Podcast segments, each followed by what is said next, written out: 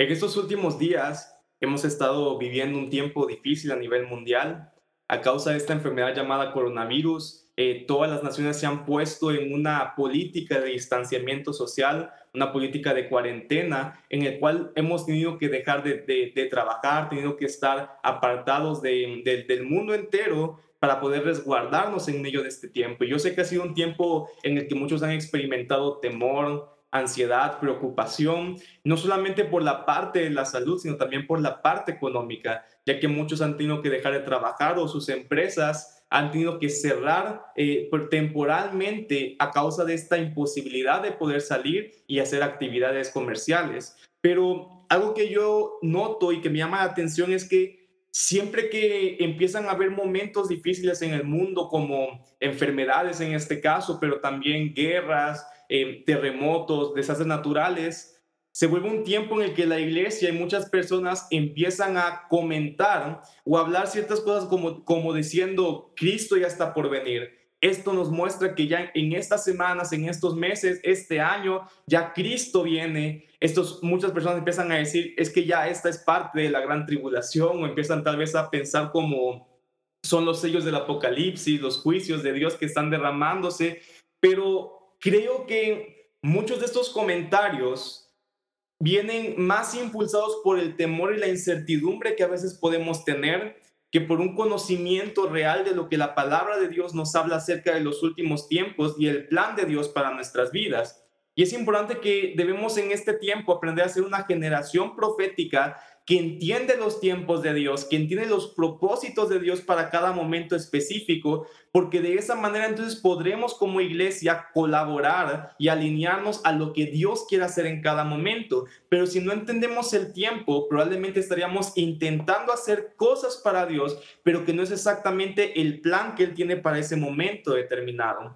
En, en Primera de Crónicas 12, habla la palabra acerca de en los tiempos en que el, rey David gobernaba Israel, había una tribu, los hijos de Isaacar, que eran parte de la gente que David había contratado para adorar e interceder en el tabernáculo que había establecido para Dios, pero que dice que tenían una característica especial.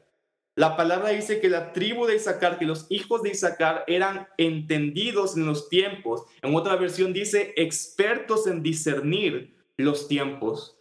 Y en este momento debemos empezar a buscar convertirnos en gente profética que sea como esta tribu de Isaacar que es experta en discernir los tiempos de Dios. Yo imagino que David podía, tenía una gran confianza en ellos de poder a través de sus palabras entender cuál era el plan específico de Dios para ese momento y, y encaminar todo el reino para cumplir esos, esos propósitos. Y de esa manera, si nosotros aprendemos a poder discernir los tiempos y los propósitos de Dios, podremos encaminar, alinear todas nuestras actividades como iglesia para poder avanzar el reino de Dios de acuerdo al propósito que Él tiene. Y justamente eso, esto es importante, porque como mencionaba, en momentos difíciles, rápidamente la gente empieza a, a pensar, Cristo ya viene, Cristo ya está por venir. Cristo en cualquier momento viene el rapto y se, lleva a la iglesia y, la gente que no creyó en Jesús se va a quedar aquí sufriendo todos estos puntos, pero realmente no es el caso, no es el tiempo que Dios está planeando para este momento, pero si vamos a la palabra, nos da una perspectiva más amplia, una perspectiva más específica de qué es lo que está pasando en el mundo, cómo interpretarlo y cómo poder accionar de acuerdo a esto. Sin querer profundizar tanto en este momento, quiero irme simplemente al pasaje más claro en el que Jesús empieza a hablar de las señales de los últimos tiempos, que está en Mateo 24, voy a leer los versículos del 3 al 8. Y mira, mira lo que Jesús aquí estaba explicando a sus discípulos.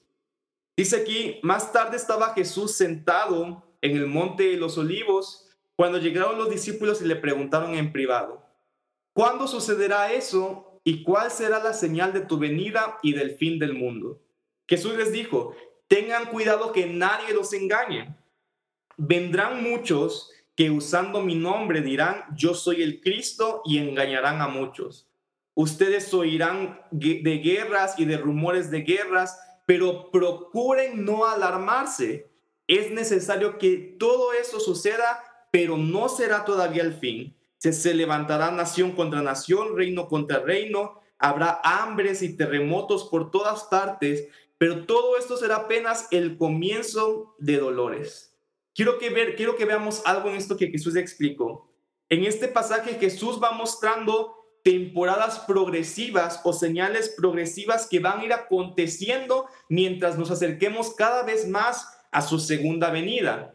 Pero Él va marcando fases, Él va marcando temporadas. Y la primera temporada que Él marca la llama el principio de dolores.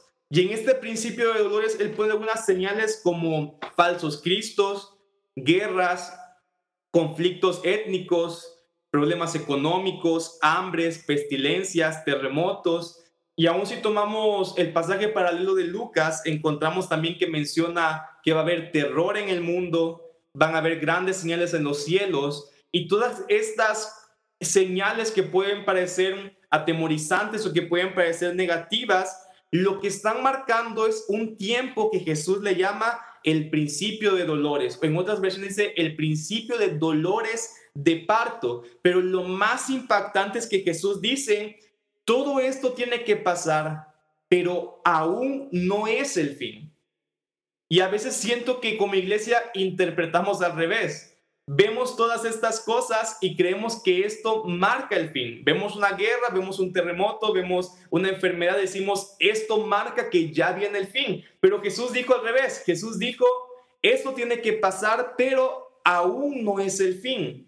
Este es un, esto nos marca el comienzo del tiempo llamado los dolores de parto. Y me llama la atención que Jesús use dolores de parto porque más que pensar en un dolor negativo que produce muerte, un dolor de parto es un dolor que produce vida.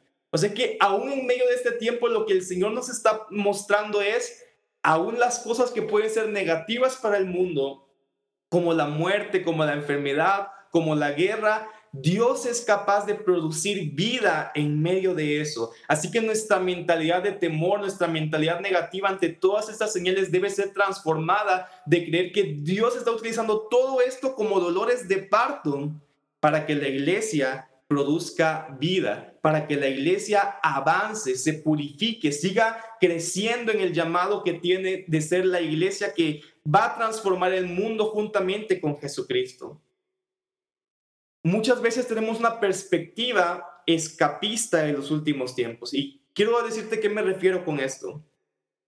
Como decía, me parece que esta actitud de ver algo negativo y enseguida buscar el fin, creer que ya Cristo viene porque pasó algo negativo, nos muestra que muy en el fondo de nuestro corazón, muy en el fondo de nuestros pensamientos, tenemos una perspectiva derrotada como iglesia. Es como que cuando el mundo ve un acontecimiento negativo dice, Cristo viene pronto, lo que están pensando es, Señor, queremos que ya vengas y nos saques de este mundo que no pudimos transformar, este mundo que cada vez está peor. La gente dice siempre, el mundo está cada vez peor y, y piensa en la venida de Cristo como un escape de un mundo que la iglesia nunca pudo transformar. Si nos damos cuenta, esta perspectiva nos habla que tenemos una mentalidad muy derrotada, una mentalidad impotente de creer que somos incapaces de impactar el mundo de una manera positiva. Pero yo quiero hoy realmente el propósito de mi mensaje es que podamos cambiar esta perspectiva de nosotros. No somos una iglesia derrotada, no somos una iglesia impotente. Más bien debemos comprender que Cristo ya venció, y que por lo tanto somos una iglesia victoriosa y que si Dios nos ha mandado, comisionado a traer el reino de los cielos a la tierra, es porque nos ha dado la capacidad, el poder de lograrlo. Y si el reino de los cielos viene a la tierra, tiene que haber un impacto positivo. Entonces no podemos pensar que Cristo viene para salvar a la iglesia de un mundo que nunca pudo transformar. Ese no es el propósito de la venida del Señor. Ese no es el propósito de la venida de Cristo. Mira cómo Jesús dijo más adelante en este mismo pasaje. Mateo 24, 14. Recordemos que Cristo hizo la lista de todos los acontecimientos negativos y dijo, todo eso tiene que pasar, pero aún no marca el fin. De cierta manera está diciendo, tu perspectiva no tiene que estar en estas señales. Esas señales marcan un contexto, pero no es la señal que define el fin y la segunda venida de Cristo. Mateo 24, 14, dijo Jesús, y este evangelio del reino se predicará en todo el mundo como testimonio a todas las naciones y entonces vendrá el fin. Mira cómo Jesús cambia completamente nuestra perspectiva. Dice, la señal que va a marcar el fin y la segunda venida del Señor es un evangelio que se está predicando en todo el mundo, una iglesia capaz de llevar el mensaje de Cristo en todo el mundo con poder, con gloria, con demostración del reino de Dios. Esta es la señal que marca el verdadero fin de los tiempos. Una iglesia que se ha levantado poderosa, una iglesia que se ha levantado empoderada y llena de, del Espíritu Santo, capaz de poder llevar este mensaje del Evangelio a todas partes. Y mira, y me encanta porque cuando Jesús estaba hablando este Evangelio del reino, se refería al Evangelio que él predicaba y demostraba. Porque tal vez podríamos pensar que predicar el Evangelio es como muchas veces hemos experimentado un Evangelio que la gente predica y que no recibe respuesta ni provoca impacto. Pero ese no era el Evangelio que Jesús predicaba en aquel tiempo. Ese no era el evangelio que Jesús decía, este evangelio. Jesús cuando predicaba había transformación, había impacto, las naciones eran transformadas, la gente era sanada. Ese es el evangelio que él estaba diciendo en ese momento, este evangelio que trae transformación, este evangelio que trae poder, este evangelio que trae el reino de Dios, va a ser predicado en todo el mundo y entonces vendrá el fin. Cuando yo veo esto, Puedo imaginarme a una iglesia viviendo un avivamiento como nunca antes hemos visto. Entonces me permite cambiar mi perspectiva de ver las cosas negativas como las señales del fin para entender que el avivamiento más grande de la iglesia es lo que marca el fin de los tiempos. Y de esa manera mi perspectiva de la segunda venida de Cristo no es Jesús viniendo a rescatar una iglesia impotente, una iglesia que está asustada del mundo, sino cuando veo el avivamiento de la iglesia como la señal final, veo a Cristo en su segunda venida llegando no para salvar y rescatar a la iglesia, sino para unirse con ella y terminar y completar el establecimiento del reino de Dios en toda la tierra.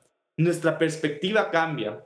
Yo quiero que dejemos de pensar que el futuro va a estar cada vez peor y empecemos a creer que el futuro será cada vez mejor. No me refiero a que va a ser más cómodo, pero como la misma palabra dice, van a ser tiempos de dificultad, pero mientras el mundo se pone más difícil, mientras hay más tinieblas, también se convertirá en el tiempo en el que la iglesia brillará más que nunca. Es como que habrá un contraste cada vez mayor de las tinieblas con la luz que la iglesia está teniendo, pero mi perspectiva no va a estar en atemorizarme por las cosas negativas, sino mi perspectiva va a estar en creer que el tiempo que viene para la iglesia es cada vez mejor, que veremos cada vez más señales, más demostración del reino de Dios, más sanidades, más milagros acontecer, porque la iglesia se levantará a predicar el mismo evangelio del reino que Jesús predicó.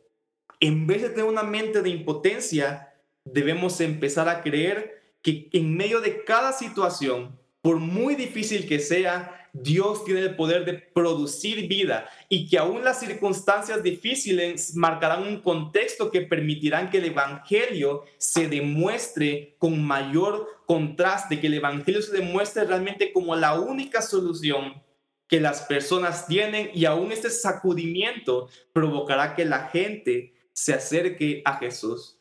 Me encanta cómo Dios ve los tiempos finales con esta perspectiva de victoria que aún cuando habla la Biblia de la gran tribulación, yo pienso que hoy cuando la gente escucha la gran tribulación enseguida viene a su mente pensamientos de sufrimiento, pensamientos de, de catástrofes, pero mira lo que Jesús ve cuando piensa en la gran tribulación. Mira lo que dice Apocalipsis 7, versículos 9, 13 y 14. Dice aquí, después de esto miré y apareció una multitud tomada de todas las naciones, tribus, pueblos y lenguas. Era tan grande que nadie podía contarla.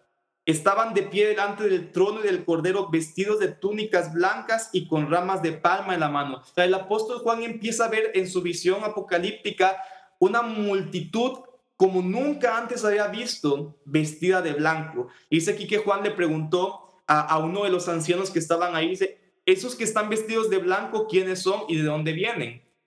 Eso usted lo sabe, mi señor, respondí. Y él, y él me dijo, aquellos son los que están saliendo de la gran tribulación.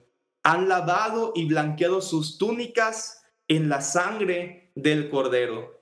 Mira, la palabra describe que el fruto de la gran tribulación incluso, y, recuerdo que, estoy, que estamos hablando que no estamos viviendo esos tiempos, pero aún en esos tiempos que van a ser más difíciles que los que estamos viviendo, el fruto va a ser una cosecha de almas, una multitud de almas de todas las naciones que han sido lavadas por la sangre del Cordero. Es decir, la cosecha más grande de almas está siendo preparada para los momentos más difíciles que vivirá la tierra. Entonces, eso nuevamente nos permite ver que los tiempos difíciles no serán momentos en que la iglesia estará derrotada, sino que aún en los tiempos más difíciles veremos una iglesia poderosa llevando el evangelio y recogiendo la cosecha más grande de almas que nunca antes hemos visto. Necesitamos cambiar nuestra mente de derrota. Somos la iglesia. Hemos sido llamados a ser luz en el mundo y la luz funciona mejor cuando más tinieblas hay. Cristo ya venció y eso nos hace una iglesia entonces victoriosa, una iglesia poderosa. Quiero terminar solamente este mensaje leyendo lo que dice 2 Corintios 4:17.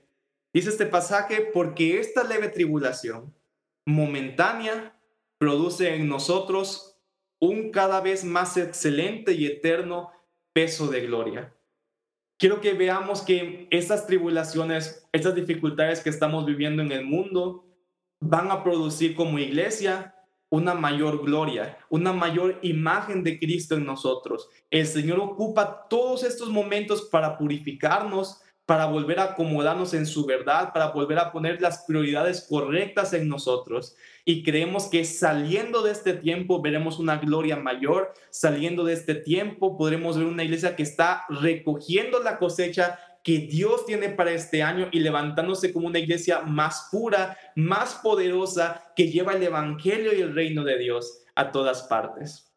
Quiero invitarte que a partir de de este mensaje quiero empezar a hablar una serie acerca de la iglesia de los últimos tiempos. Así que yo, espero que puedas mantenerte conectado a través de este podcast, a través de las redes sociales, también a través de YouTube, para poder seguir manteniendo comunicación y escuchar esos mensajes acerca de la iglesia de los últimos tiempos. Y como dijimos, es una iglesia victoriosa, es una iglesia empoderada y tú y yo somos parte de ella.